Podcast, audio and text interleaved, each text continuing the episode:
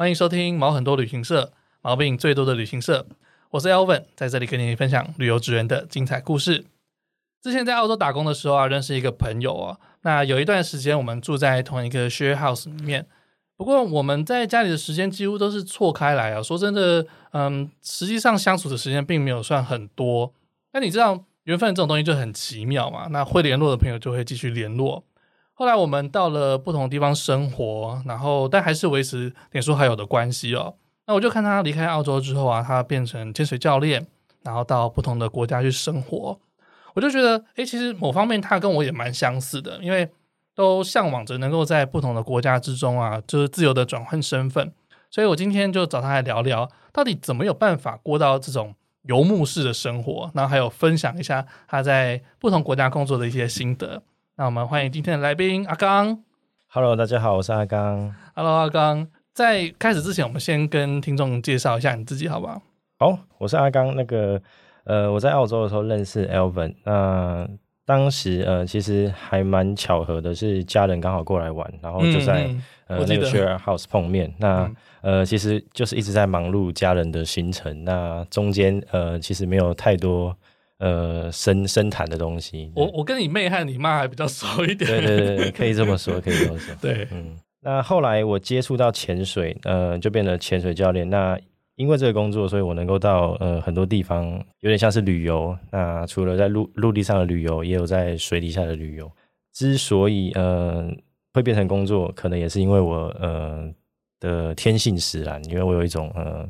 冒险犯难的精神，嗯，为什么当初会去呃澳洲、纽西兰这些地方，呃，去度过这样子一个半工作然后半生生活的方式，嗯，呃，去做旅行，其实可能也是呃引导我走向这一条路的主因之一，这样子。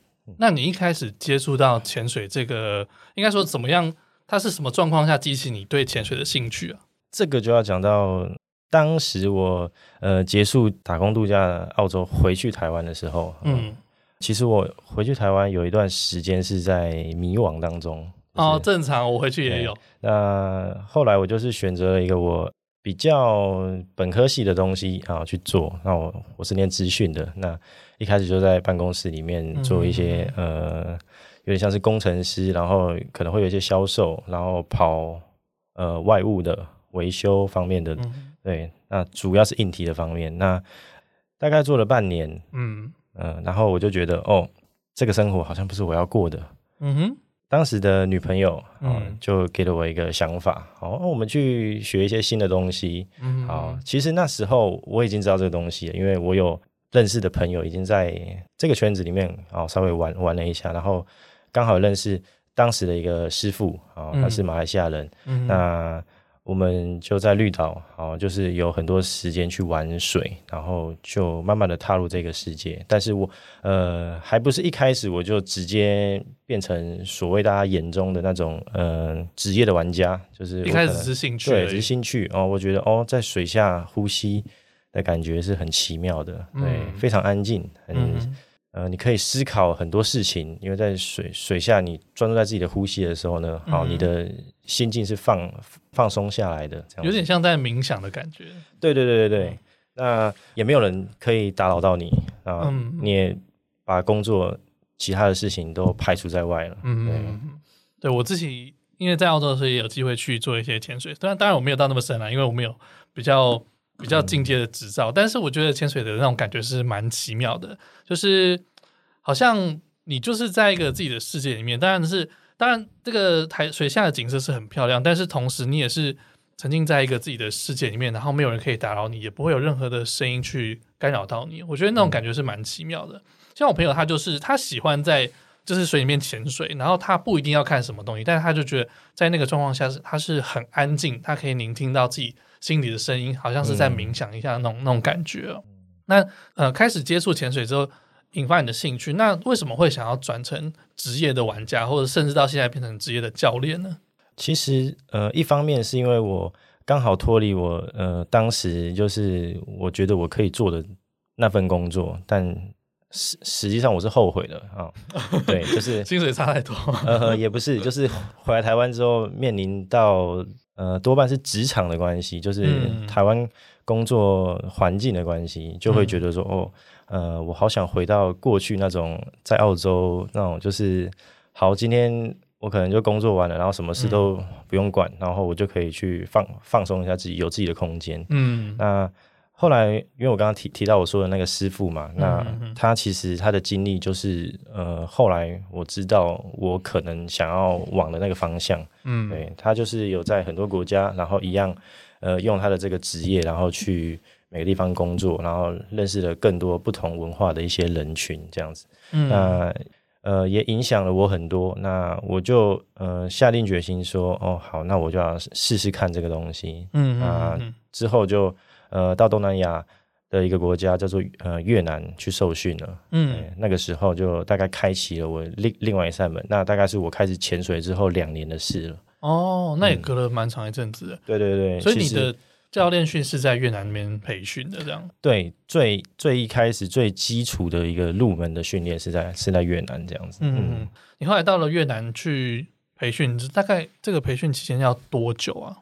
然后你大概要训练到什么样的程度？嗯、呃，其实，在做专业的训练，其实它着重的是你实际的工作经验。所以，嗯、呃，我只能说，他一开始培训可能，呃，快的话两个礼拜，你大概能够知道的东西你，你你都应该知道。但是，其实真正的是你会需要去面对客人，然后你在工作上面有什么。呃，样的状况你要能够处理的，所以这个比较多是实物上的经验。嗯、那我那时候是呃，至少待了三个月，就是在学习的状态之下。因为潜水的工作通常你会分配到一个教练，就是你是跟着那个教练做学习，有点像是师徒制这种感觉。嗯、对对对对对。那徒弟会要帮忙做什么事情？呃，任何的杂物都会需要做，当然还有取悦客人。对哦，OK OK，取悦客人。对，嗯、那。多半是一些劳劳力上的工作，就可能是一些设备的搬运啊、装备啊、洗东西，对对对对，一些清洁啊，对这些东西。哦，OK，你一开始工作的国家就是越南吗？对，潜水工作一开始的国家就是越南。台湾这阵子很流行打工换宿，打工换宿。对，那其实潜潜水产业的打工换宿 就是类似这样，对，嗯、就是类似这样子的，嗯对的东西。对，如果说你要做专业培训的话，你可以是呃比较低成本的方式，你可能就是负责自己的住宿啊，然后生活开销。其实，在越南，呃，生活水平都呃不会很高，所以你基本上你能够在那边待着，然后多。培养自己的经验的话，可能会比在台湾做类似的训练还要就是花费更低一点，嗯，对啊，然后也也蛮扎实的。嗯、另另一方面是因为，呃，其实我一开始的目标就设定在说我要到其他的国家去，所以我就不会选选择在台湾做这个事情，因为在其他国家的话，我可以接触到不同客人，我可以训练我的呃不同语语言的能力，这样子。嗯，对对对。诶，你讲一下你在哪些地方工作过好了？嗯。我在一九年的时候在日本的冲绳，嗯，然后之前呃陆陆续续的在帛琉，然后塞班岛啊、斯里兰卡，然后泰国普吉，然后再来就是最早的越南这样子，嗯、大概这几个地方。那在这几个呃不同国家工作，你有觉得哪些国家工作起来，不管是气氛上或者是整个生活体验上，你觉得有特别不一样的地方吗？我觉得斯里兰卡是让我冲击最最大的地方，因为真的文化是蛮不一样的。嗯，对，其实好像比较少听到有人去斯里兰卡潜水，我可能我不知道，因为我不是潜水界的人。嗯、对，斯里兰卡是比较少，但是它有一个著名的东西，就是它呃，它是可以看蓝鲸的哦。对，但是那个是比较偏向于自由潜水的行程。嗯、那我们在做的水肺潜水，其实在在斯里兰卡也是。一个主要的旅行的项目，自由潜水是指没有背气瓶的，就直接下去。对对对对对，它是不需要重装备的。嗯、那水肺潜水的话，呃，它是需要一个气瓶跟一个转换拿拿来呼吸的一个工具。为什么你说看蓝鲸它是属于自由潜水的这个一个项目？因为蓝鲸的话，它多半是属于在比较呃深不见底的大海。嗯，对。那通常水肺潜水的话是不会到那么深的地方去。嗯，那。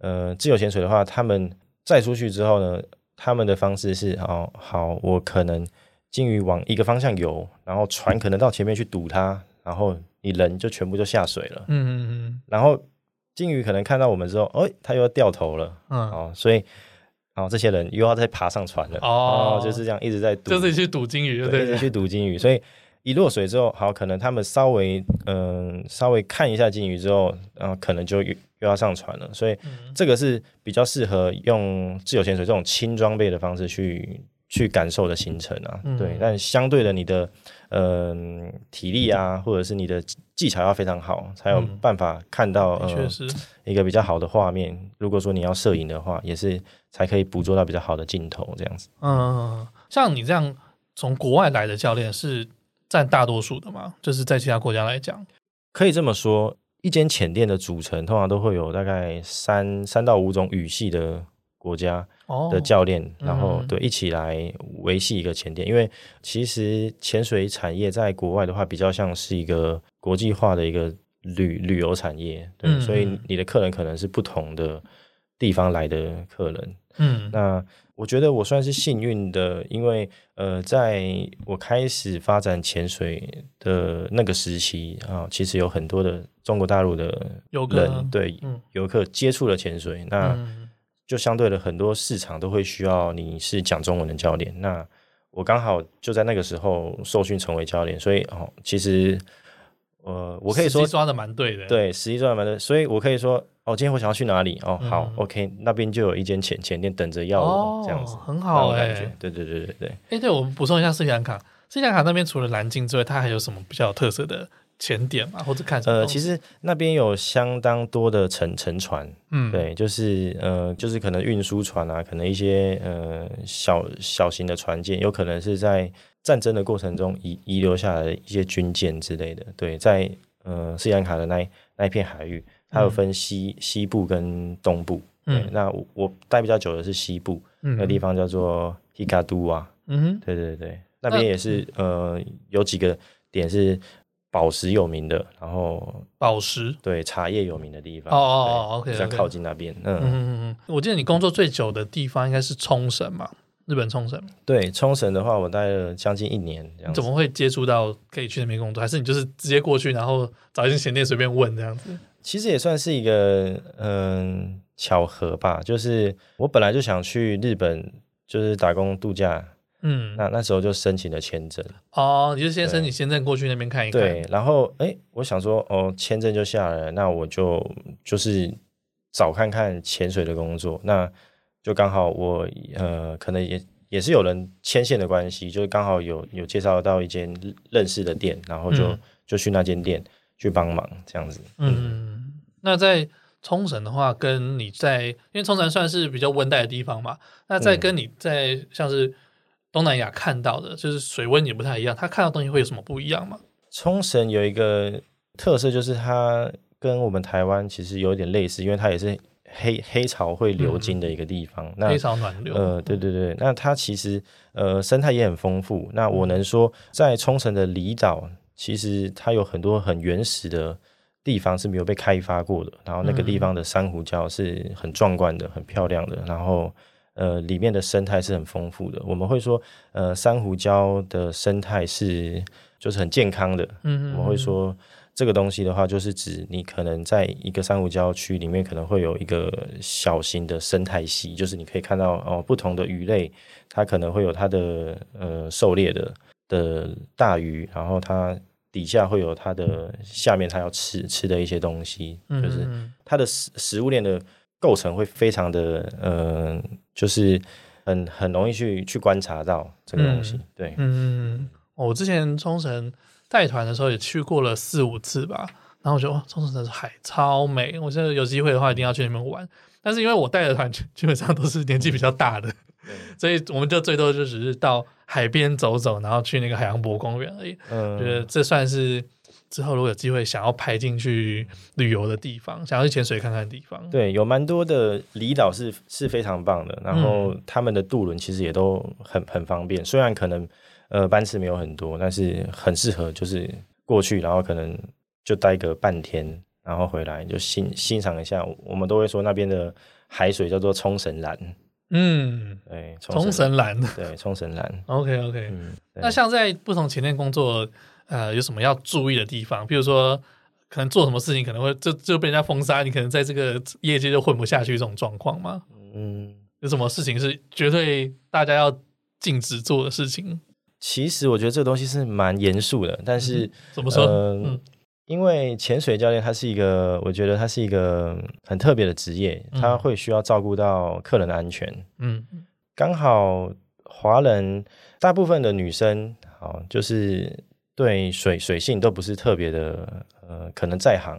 如果说他们是第一次要接触潜水，接触潜水的话，那通常呃，可能教练他就会特别的依赖。那很容易，呃，会有一些状况是，呃，就是会，呃，移情作用，移情作用，然后会有一直一点，呃，觉得教练很可靠，然后觉得好棒哦，这样，对，可能就是有一点，呃，意乱情迷的感觉，对对对，用字蛮准的，对对对，所以，呃，教练的分寸要拿捏的好，对，不然很多的机会其实。是教练自己把关的，就是你要坚决的谨守你的底线。哦，所以大家有个不成文规定，就是尽量不要跟客人搞在一起吗？呃，其实是禁止的。哦，真的吗？大部分的店家是会禁止的。哦，是哦。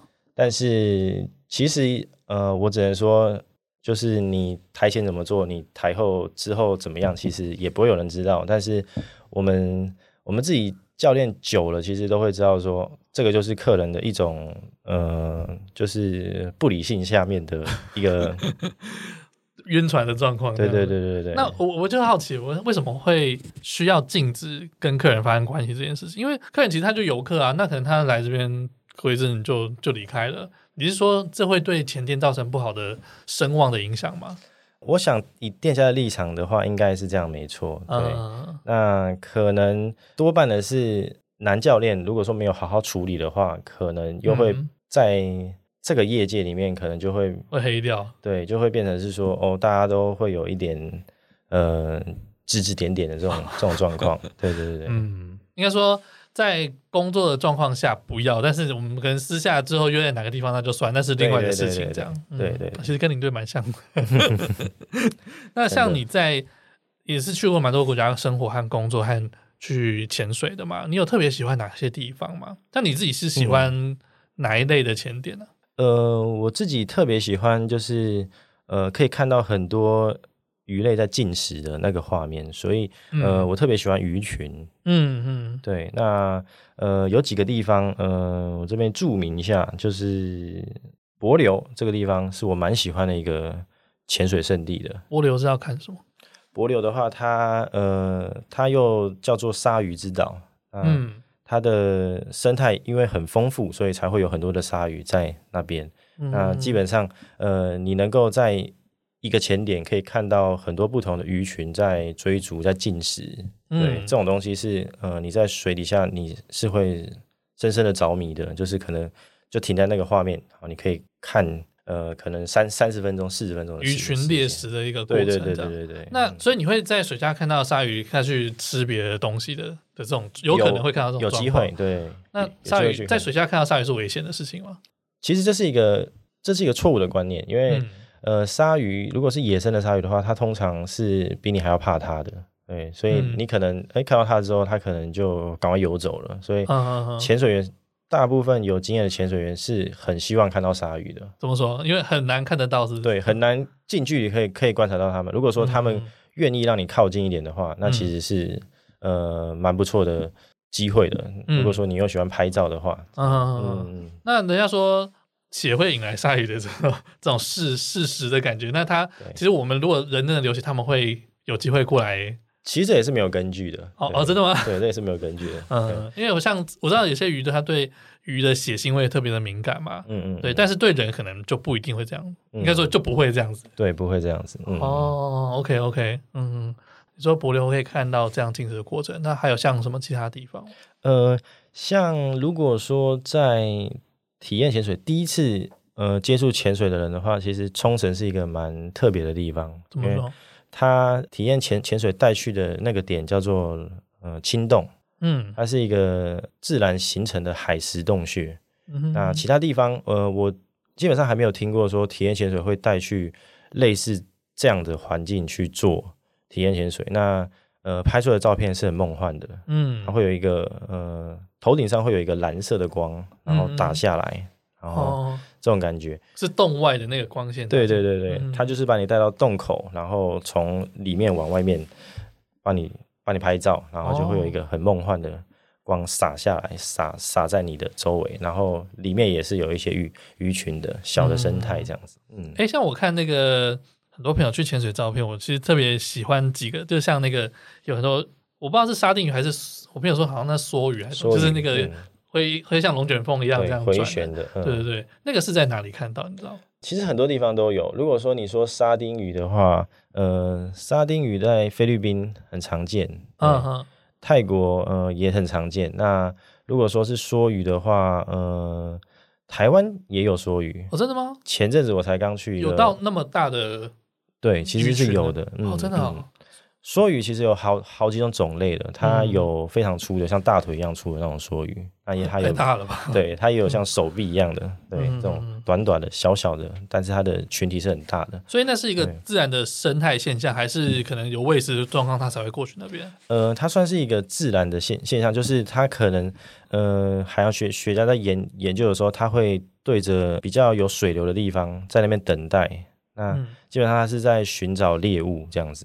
哦，它绕圈圈的原因是因为它在寻找猎物。对对对。哦，那它它要怎么去攻攻击吗？梭鱼会去攻击？嗯，梭鱼其实大部分大部分的种类是我们很很少看到它主动的去出击的。对，我们大部分是看到它是在呃休息的状态，就是。嗯呃，我们比较常会看到的是落单那种非常大只的那种梭鱼，嗯，它可能会去做一些攻击，可能刚好我比较幸运，我有看过大致的梭梭梭鱼去咬，呃，类似小只的那种煎鱼类的那种那种鱼，然后，嗯，对，就一口就把它的头给咬掉了，嗯，对，这种画面是蛮凶的，对对对对对，嗯，那除了像看那种大型的生态。生算生态活动之外，像潜点它还会分哪几类啊？潜点的话，呃，大部分的水肺潜水都是在呃稍微比较浅的二三十米的地方进行的，嗯、所以大部分都是珊瑚礁的生态系。嗯，那珊瑚礁的话，基本上包含很多不同的生物。那嗯、呃，我会说，呃，这个是最基本的。那可能有一些人他真的很喜欢一些特别的，那他可能会去找一些沉船啊，嗯、因为船沉了。它到水里可能会变成一个天然的障壁，然后鱼啊或是一些生态啊，它就喜欢在上面呃附着在上面，然后它可能就制成一个独特的生生态系，这这也有可能。沉船它是可以进到里面，还是它只是在外面绕一下而已？呃，我们会说，如果说是我们休闲潜水的范畴的话，我们是不进入呃封闭的空间的，所以嗯。呃只要是有船舱的那个地方的话，我们都是在外围去欣欣赏它而已。哦，如果说你有想要再更深入的话，那你可能会需要去接受更多的训练，就是技术潜水的范畴了。嗯，对对对。那你刚才说还有另外一个是什么什么类型的潜点？呃，除了沉沉船就是洞穴嘛。嗯，对对对。那洞穴的话，可能呃前阵子比较知名的就是呃泰国有个足足球队。然后哦，被困在洞穴里面，因为下大雨嘛，然后跑到洞穴里面去躲雨，嗯、但是水淹起来就把那个洞穴给淹满了。嗯，那他们后来就是派遣呃几个有名的英国的，就是做洞穴潜潜水很很知名的的专家，然后去可能带领了几个团队，澳洲的，然后美国的、法国的，嗯、对这些人去解救出来。嗯，我觉得那个蛮妙的，他是。大家潜下去之后，然后教那群小朋友怎么样潜水，然后再把他们带出来。呃，我自己知道的是，他们有给小朋友呃服用一些就是镇静剂。嗯哼。对，然后他们是在水底呃用一个有有点像是气室的空间，让他们可以在里面，然后就是在、嗯、就是半梦半醒之之间就被带出来了。哦，还有这种状况。嗯、对，对，对，就是是不是？因为我想到的是那种他戴一个像太空人的头套，然后里面有空气，他就哦，他可能做的更更完整，他可能是一个袋子，一个大的袋子，然后把整个人都包起来。哦，好酷哦！对对对，嗯，哇，蛮妙的这种。嗯、但我也是，我那时候也是蛮好奇，他们怎么会进到这个洞穴，然后怎么样会水涨到一个他们出不来的状况？对对对，刚好是雨季啦，那个时候。哦、对对对，OK OK OK，我们这边先休息一下好了。好。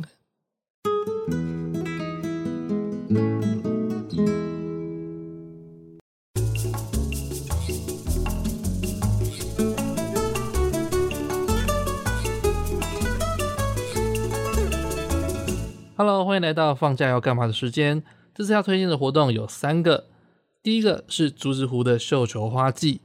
为了延续海芋季的热潮，竹子湖的各个农园呢也种植了像是樱花、红枫、紫藤等等植物，其中大面积栽种的绣球花最为吸睛。每年的五月下旬到六月下旬是缤纷鲜艳的绣球花盛开的季节，美不胜收的花景呢吸引很多人前往打卡。时间是在五月二十二号到六月二十号。地点在阳明山的竹子湖。第二个活动是芙蓉沙雕艺术季。芙蓉海水浴场每年夏天都会举办沙雕艺术季，让大家前来玩水解暑的同时，也可以欣赏美丽的艺术沙雕作品。今年迈入第十四个年头的沙雕季活动将会大为升级，和台湾华纳迪士尼公司合作打造出亚洲第一场重温皮克斯经典的沙雕展。而今年最大的主题沙雕是八公尺高的玩具总动员沙雕。由十名国内沙雕高手一同打造，势必引起大家的拍照热潮。时间是五月二十八号到八月二十九号，地点在福隆海水浴场。第三个活动是阿伯勒花季，每年夏天的五六月正值阿伯勒盛开的季节，全台有多个地方都可以看得到垂吊着一串又一串淡黄色的阿伯勒花。像台南就有多处种植阿伯勒，像是在成功大学、台南大学、新义体育馆的阿伯勒步道等等。不需要跋山涉水就可以看到他们的踪迹。阿波勒花季呢，适逢每年的毕业季节，很多毕业生会带着学士袍，在浪漫的阿波勒步道上面打卡和拍照。阿波勒花季呢，是从五月一直到六月这个期间，地点像是在新营的阿波勒大道、白河莲潭的稍安厝、虎头皮风景区、成功大学的自强校区、台南大学的府城校区。另外，如果你对潜水有兴趣的话，阿刚教练呢，现在也有开放课程哦。不管你是完全的新手，想要体验潜水，或是你想拿水肺潜水员的第一张证照——开放水域潜水员，也就是 Open Water Diver 的证照，都可以参考我们节目资讯栏的连接网址哦。好，那我们回到节目中啦。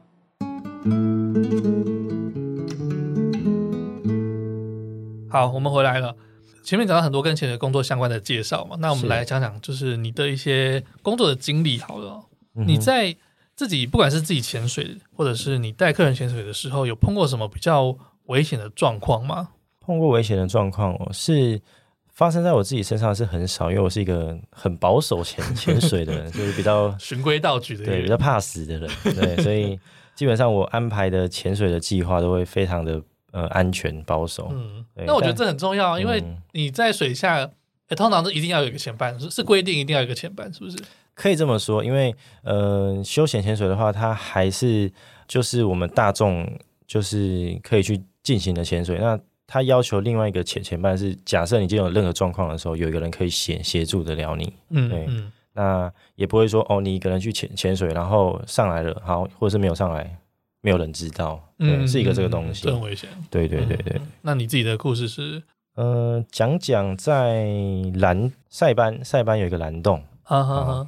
呃，塞班这个蓝洞呢，嗯、呃，它有一个地狱的阶梯，就是我们要往下走，我们才有办法去这个潜点，所以它基本上是用走路下去这个地方做潜水的。那它、嗯、它在呃风浪不好的时候呢，它会有很多的那种呃，就是靠岸的时候，它会引来很大的浪花，对。嗯嗯、然后这个时候，如果说我们要过去这个潜点的话，我们经过那段路其实是蛮危险的。就是很容易被被浪推倒，然后可能就会跌倒受受伤。对，哦、那曾经我就有看过说，在我在塞塞班工作的时候就，就就有看看过说，有人不小心就是被浪推倒，然后就跌到洞里面去，然后就所以它是一个就发生意外这样子。山谷你要走下去，对对对，可以这么说，就是它是一个从呃高点，然后它有做一个楼梯，慢慢的走走下去，可能有。有一百阶，嗯嗯，也是非常累的，因为你下去潜潜水完，你还要再走上来，再走回来，对，很崩溃。你是背着一个非常重的东西，对，所以那个时候就流行一个笑话，就是哦，呃，如果说你今天要去去去蓝洞的话，好，你说你想要潜几次啊？大大部分人都说哦。因为它那边很漂亮，我想潜两次这样。两只气瓶的意思。对，两只气瓶的意思。那那通常潜完一只之后说，哦哦，教练够了，我们还是潜一次就好了。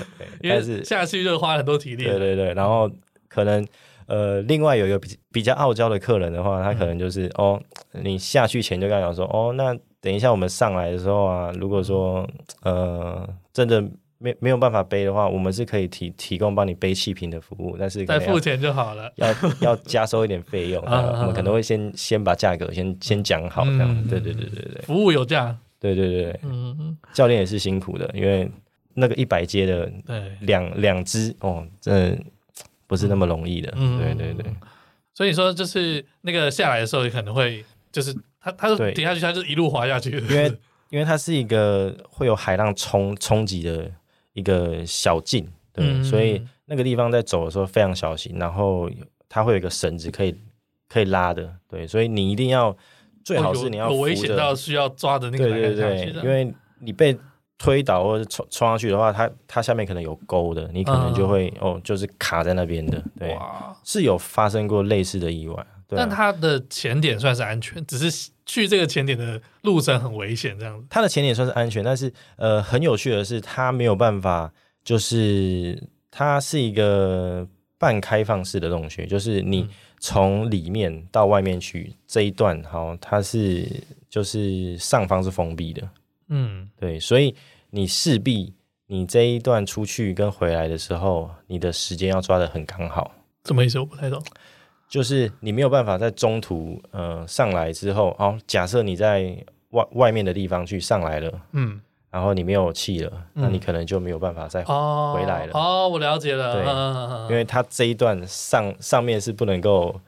回来的，嗯嗯，OK OK OK，回水面的，就是你进进去就可能到一个洞里面去了，然后你要抓准回来的时间，对抓准回来的时时间，然后它又有有一点深度，啊啊啊啊，对，OK，这个这个蓝洞在塞班是一个蛮蛮著名的潜点，还是很漂亮的，对，叫什么名字？就蓝洞，就叫蓝洞，就叫蓝洞，对，OK，嗯嗯，那像在潜水里面比较常发生意外的是哪一种状况啊？比较常发生意外的，通常是碰上水流的状况。那、嗯、呃，能见度不好的时候，又有水流，那可能潜水员就容易分散。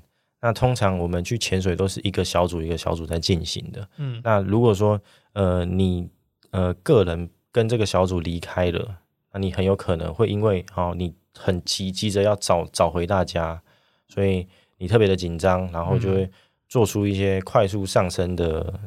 呃，行为，那这个是很、嗯、很危险的。那这个的话，可能你到嗯呃、潜水完之后，你可能会发现你有一些潜水浮冰、潜水浮病、减压疾病的这种症状。对，潜水浮病会是可以治愈的吗？先解释解释一下，可能有些人不知道潜水浮病是什么东西。嗯、对，潜水浮病的话，它基本上有两种。呃，有一种是你在水里因为憋气的关系，然后导致你的肺部。过度扩张，然后它可能让你的肺泡破裂了。这种，嗯、呃，是在你水里你在呼吸的时候呢，好，你没有正常的呼吸跟吐气，然后，呃，又急速的回到水面上，就是人在紧紧张的时候呢，好，你可能会习惯性的憋气，嗯，对，然后就游到水面上去，然后你的肺泡可能会在这个过程中变大。胀破，对，嗯嗯，那你可能就会。受伤，嗯，这是其其中一个。那另外一个的话，嗯、呃，就是我们在水里，嗯、呃，其实我们呼吸的那个气体，它是含有呃比较高浓度的氮气，嗯，对。那这个氮气的话，在压力大的地方，它是会慢慢的融进我们的身体里面去的，到血液里面去。嗯，那同样的，它回到压力小的地方，好，这些呃气体会慢慢的从血液溶出来。嗯，那。那会怎么样？你，你让它慢慢的溶解出来是 OK 的，但是如果说你急速的上升，让它很快速的溶解出来，就像是嗯、呃，你把一个可乐瓶好非常剧烈的摇晃之后，你打开来，对，爆炸，它会有点快速的溢出那种感觉，嗯、对对对。那这些气体的话，它就没有办法慢慢的从你的呃呼呼吸的循环排出体外，所以它可能就会累积在你身体的各个部位，嗯，它会造成你的组织的坏死。哦，那么严重？这个就是。我们讲的减压病的原原因之一，这样子。嗯，所以急速它从水下急速上升上来的话，会造成肺泡的破裂。对，这是一种。那肺泡破裂会怎么样？嗯，那你可能就是肺部就出出出血了，然后可能就是感染，会有一些伤害。就是哦，那听起来也是蛮严重的。嗯嗯，其实这两种都是很很严重的，但是你都可以去避免的，因为这其实就是你你自己控制的啦。对，嗯。嗯在海底会有碰到一些比较危急的状况，那有会碰到比较危险的生物吗？那你刚才说鲨鱼其实没有那么危险，那但是会有其他危险的生物吗？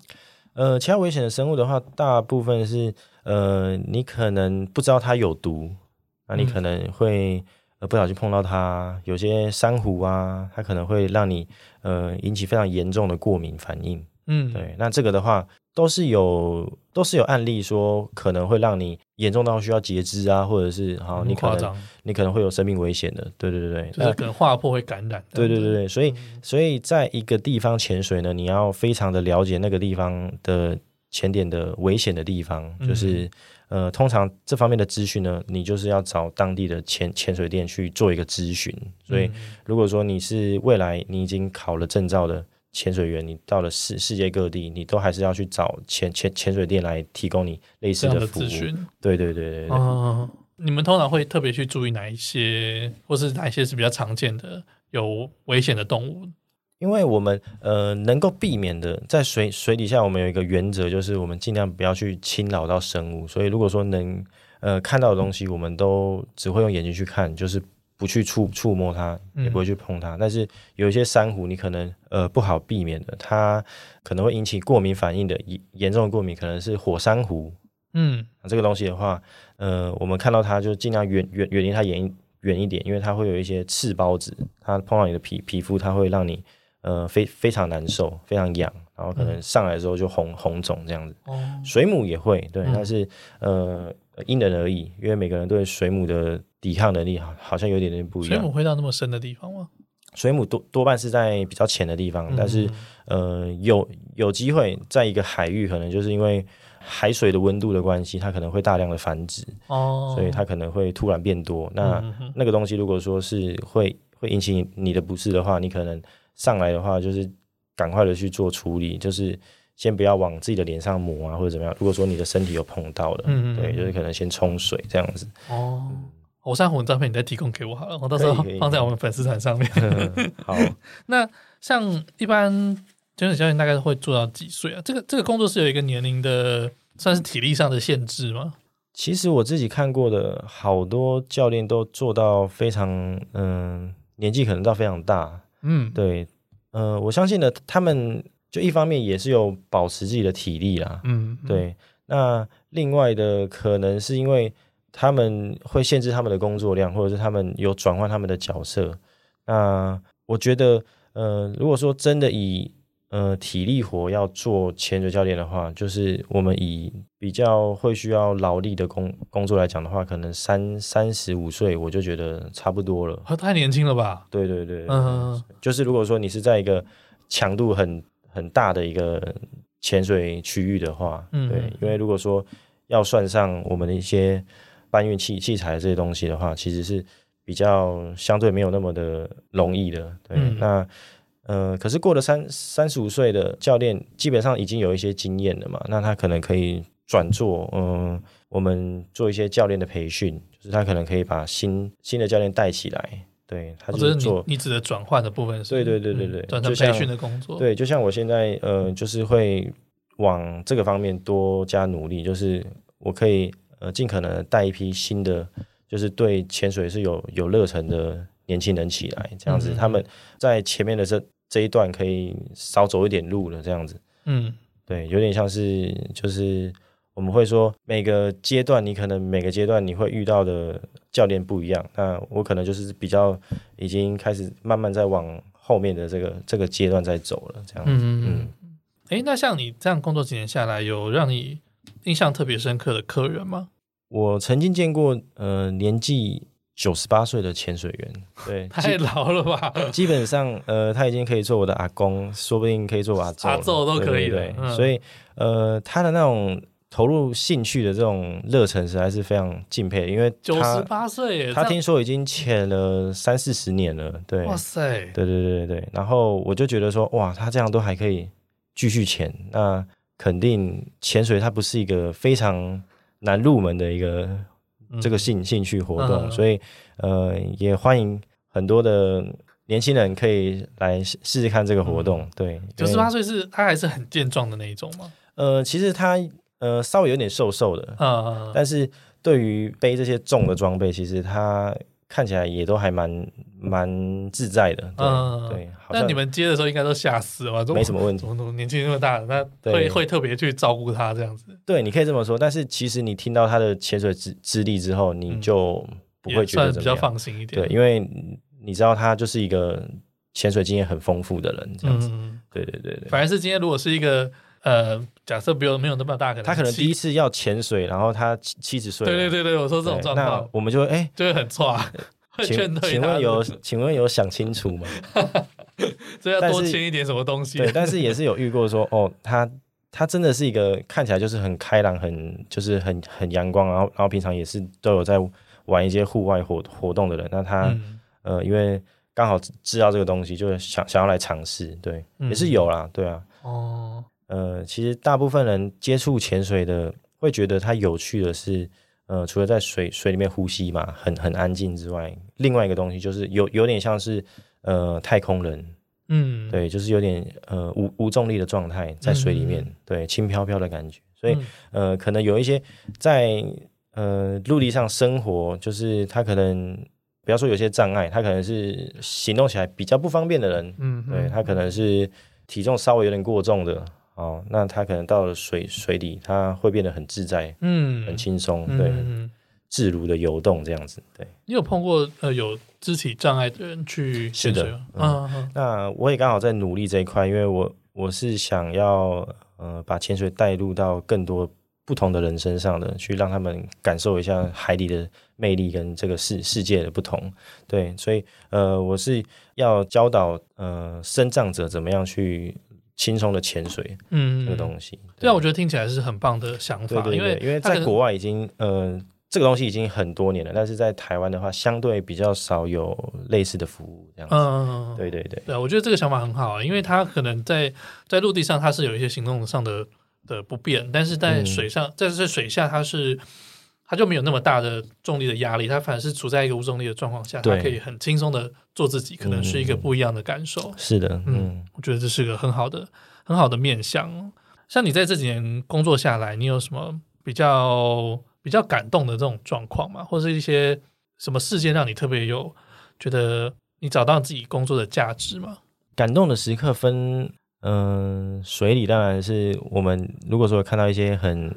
特别的景观的话，我们会觉、嗯、会觉得非常感动。那曾经在冲绳的一个离岛，嗯，就是它叫做与那国岛，嗯嗯，哦，是我在人生中就是算是一个蛮蛮感动的时刻。它是呃，它是一群鲨鱼，嗯，它是锤头鲨，嗯，对。然后我们我们一开始下去的时候，其其实就是为了这个东西而来的，但是临场看到的时候。那种感觉是就是更不一样的。嗯，我们本来是在一片嗯、呃、一望无际的大蓝水，就是四处的游动。因为下去带领我们的那个日本人的前前导，他他就往一个方方向一直的踢水，然后我们也、嗯、不知道在游什么，我们也不明就里，好不管了，就是跟他一直踢，然后就是旁边什么东西都看不到，什么东西都是哦都是一直道他一直往一个方向，对，就反正就是就跟在他的屁股后面，嗯，对他有一个灯，然后。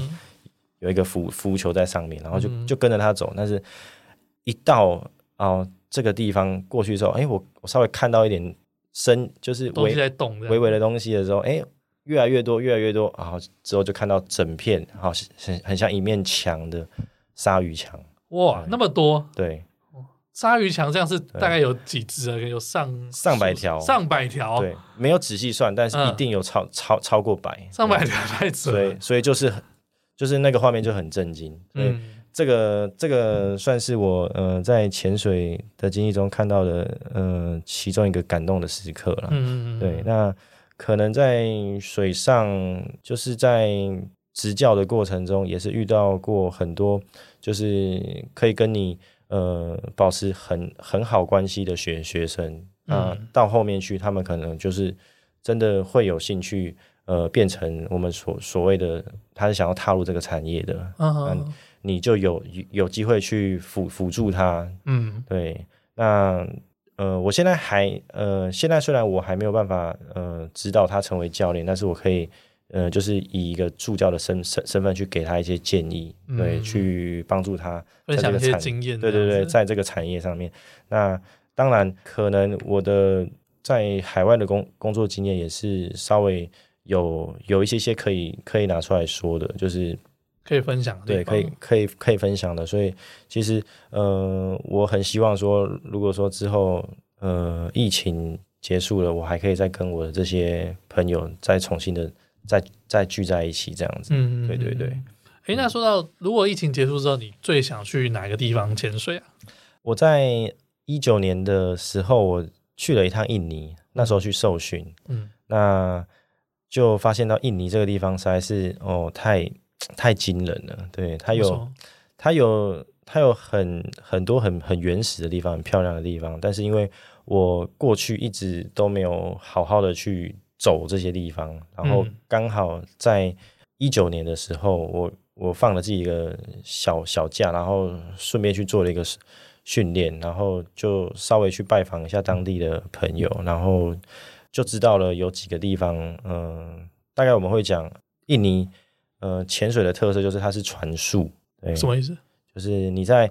潜水船上是可以住宿的哦，船宿，嗯、对，住在船上对，又可以呃吃饭、睡睡觉都在船上，对。那潜潜水也是，那通常都是离呃我们本岛就是比较远的地方去潜潜水的，嗯、然后它可能都是一趟出出去，可能就一就一整个礼拜的时时间，哦，挺长的。对对对对，然后那一种的行行程就可以去到非常呃杳无人烟，然后。几乎没有什么生态是非常原始的地方，嗯、对，可能有几个呃，我大概讲呃比较知名的地方，科摩多，然后班达海，嗯，然后四王群岛，对，这些地方都是潜水员可能这一生中一定要去朝朝圣的一个地方。对，哦、我只能说印尼它是一个呃非常棒非常棒的地方，但是因为我之前。还没有机会去那边生活跟工作，就是有短暂在那边受受训过，所以其实我我是一直很想要再去那边好好的呃看看那边的水下的世界这样子。嗯嗯，听起来很酷的一个地方，很酷。嗯，好，那最后来讲一下，大家要怎么找到你啊？我在呃脸书上面有粉丝页，嗯，那我的粉丝页呢是回游潜水，回游潜水的回是三点水的回，然后游是游戏的游。然后潜水，嗯，回游潜水的粉丝页。那呃，我自己也有呃做一些文宣，就是一些就是介绍我自己的页面。那可能我之后再呃用什么方式再好啊，你再传给我，再发在我们粉丝团上面这样子。好啊，好啊。你现在有做的服务是哪些？呃，基本上从零啊、呃、没有经验的潜潜水，然后到专业的。呃，如果说你想要成为教练的受训，我都有做。那可能有一些呃比较特别的，就是呃我也喜欢做水下摄影的。所以如果说你是呃想要有一点不一样的行程的，就可能是有些人可能会在水下面办一个求婚啊，嗯、或者是一些一些比较特别的庆生的庆生对、嗯、的的过程的记录，他可能。有些人他会想用比较特别的方式去进行的话，潜水也是一个还不错的方式。然后我就是可能在可以再帮你安排，对对对，在水水下做一些那个一些流程，然后我们可以做做记录这样子。嗯，嗯好，那如果想要多了解一些潜水的知识的话，可以去阿刚教练他的粉丝团，叫做回游潜水。那想要找潜水教练，你也不用挑了，就可以直接找他了。好，那我们今天节目就到这边喽，谢谢阿刚。好，谢谢，拜拜，拜拜。